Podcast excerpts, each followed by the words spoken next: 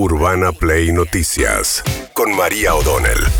Todos los días, la información destacada. Con las voces de sus protagonistas. Búscanos en Spotify y seguinos para enterarte de todo lo que tenés que saber. Urbana Play Noticias. Un update con la información más importante. Urbana Play 1043. Una nueva experiencia.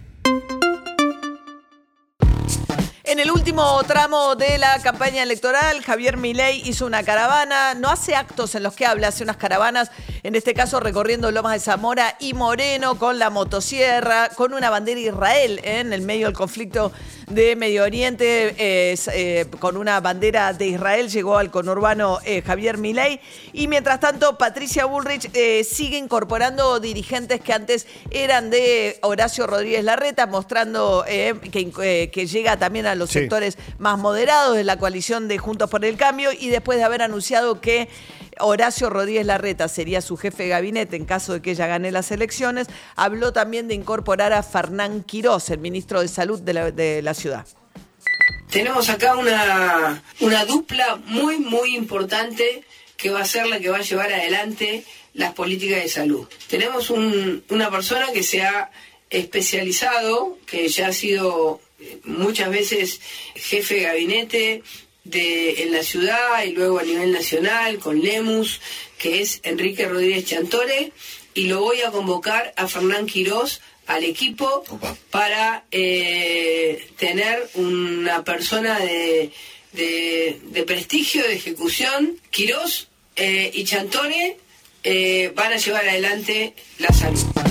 Bien, ahí está. Sergio Massa va a estar hoy, 17 de octubre, un día muy caro a los peronistas, en un acto eh, con eh, Axel Kisilov y el intendente de Avellaneda en Avellaneda. Y durante el fin de semana, que hubo mucho movimiento turístico, destacó el efecto del previaje de esta manera. Plantean la cuestión fiscal y como bien explicó Mati, 85 de cada 100 pesos que invertimos en previaje vuelven en impuestos y además vuelven en formalización de la economía, con lo cual el que plantea la cuestión fiscal alrededor del previaje y lo plantea como un subsidio es burra o burro. es burra o burro. Y me parece que tiene que ver con no conocer los instrumentos que tiene el Estado para dinamizar los distintos sectores económicos. Bien, esto decía Mati, es Matías Lamens, que era el ministro de Turismo, que estaba junto con Sergio Massa, hablando que el previaje es el reintegro del. Cuando vos comprás para viajar dentro del país en temporada baja, ahora que este es un plan que surgió post pandemia para tratar de ayudar al sector turístico, ahora lo acotaron a los periodos de baja. De, entre vacaciones, por decirlo Entre vacaciones, y es el reintegro que te hacen en una tarjeta para gastar ese dinero que te reintegran, lo tenés que gastar también en turismo o en espectáculos, en comidas, todo lo que tiene que ver con la recreación, digamos, ¿no? Eh, bueno, mientras tanto, el otro tema del subsidio que puso en discusión Sergio Massa por estos días es a través de la decisión de que a partir del viernes que viene los usuarios de trenes y, colectivos del área metropolitana se van a poder inscribir si quieren para pedir que les saquen el subsidio. O sea, en lugar de pagar 53 pesos el pasaje colectivo, pasarías a pagar 700 pesos. Si es que te anotás para que eso ocurra, todo lo demás sigue igual. No es que esperan un aluvión de gente eh, anotándose, simplemente quieren hacer este punto. Fíjense qué diferencia sería si el Estado no pusiera subsidios en transporte. Diego Giuliano, que es mm, eh, uno de los ministros más cercanos a Sergio Massa, lo planteaba de esta manera una resolución referida a la opción que tiene cada usuario de elegir subsidio o no subsidio en materia de transporte urbano de pasajeros, tanto ferroviario como también en el transporte automotor. En este momento particular, en el cual se ha puesto en discusión la posibilidad del subsidio al transporte, ustedes saben que estamos en el medio de una campaña electoral en donde muchos o algunos dirigentes han planteado que los subsidios al transporte no son necesarios para justamente los usuarios, hemos justamente dado esta oportunidad de opción. Sí, en la página web de la tarjeta Sube es donde hay que hacer esa renuncia. Eh, ya está eh, el, explicativo de cómo hay que hacer los pasos a seguir todavía no está el documento. ¿Cuándo va a estar el documento, que es una declaración jurada? Este viernes. ¿Cuándo empezaría a regir? Si vos, por ejemplo, renunciás el viernes 20, el 27 de octubre, que es el viernes de la semana siguiente, ya empezarías a pagar la tarifa plena. Claro, y lo hacen el anuncio antes de las elecciones Claro. del 22 de octubre. Massa tiene prohibido por ley electoral hacer eh, inauguraciones y anuncios que puedan incidir en el resultado electoral. Eso la ley de- que rige todo el proceso electoral para no darle ventaja a los oficialismos o para cortar la ventaja de los oficialismos que están ejerciendo el poder, prohíbe inauguraciones y anuncios que puedan influir en el resultado. Esto es una trampa bárbara, porque como no es dar subsidio, sino quitar subsidio, Sí. lo consideran que no está prohibido por la ley electoral, pero No. es un uso del ejercicio del poder para decir algo en la campaña. José Luis Espert apuntó contra esto, yo creo que tiene mucha razón. Más se está violando desde hace rato el Código Electoral Nacional, artículo 64 quater. Léanlo. 25 días antes de una elección, y eso se cumplió el 27 de septiembre, creo, no se pueden hacer anuncios que tengan un tinte electoral, y esto claramente lo tiene. O sea, Massa está violando la ley, está violando el Código Electoral en plena campaña. Bueno, mientras tanto, Massa había anunciado en la noche de Mirta, el fin de semana, que su eh, no dijo qué rol tendría. Uno no imagina, dada la edad que tiene sobre todo Roberto Labaña y que ha estado, digamos, eh, no, no parece querer volver a los primeros, eh, a la, la primera línea de fuego, digamos. Labaña fue un ministro de Economía muy importante durante el gobierno de Néstor Kirchner. Fue el que estabilizó, se le reconoce gran mérito haber estabilizado la economía post la gran crisis del 2001. Siempre fue cercano a Massa, de hecho, Massa tiene en su equipo al hijo Roberto Labaña, a Marco Labaña, que es el titular del INDEC, pero que además tiene otros roles dentro del equipo económico. Y el fin de semana con Mirta Legrand, Massa dijo que Labaña está llamado a tener un rol en su gobierno en caso de que él gane la presidencia. El 22 de octubre la mayoría de los argentinos va a elegir la bandera a la hora de ir a la urna. No tengo ninguna duda. O sea, ¿no vas a dejar ningún ministro de este gobierno? Hay un montón de ministros de este gobierno que conmigo no serían ministros, no tengo ninguna duda. Lo dije. Y Roberto. Labaña, que siempre se, se nombró Y desde el 10 de diciembre Roberto en lo que viene va a tener mucho que ver. Bien, eso decía eh, eh, eh, Sergio Massa en la noche de Mirta, y ahí el que sí va a ser ministro de Economía de Patricia Burrich en caso de ganar la presidencia es Carlos Melconian, que en la noche de Mirta también desmintió los audios en los cuales se lo escuchaba supuestamente teniendo una conversación con distintas mujeres a las que supuestamente le estaba ofreciendo cargos en el Banco Nación a cambio bueno, de cuestiones sexuales y demás. Como eh, parte de todos los... eh, apareció mucha mugre en las últimas este, semanas en la campaña electoral. ¿Qué decía Carlos Melconian?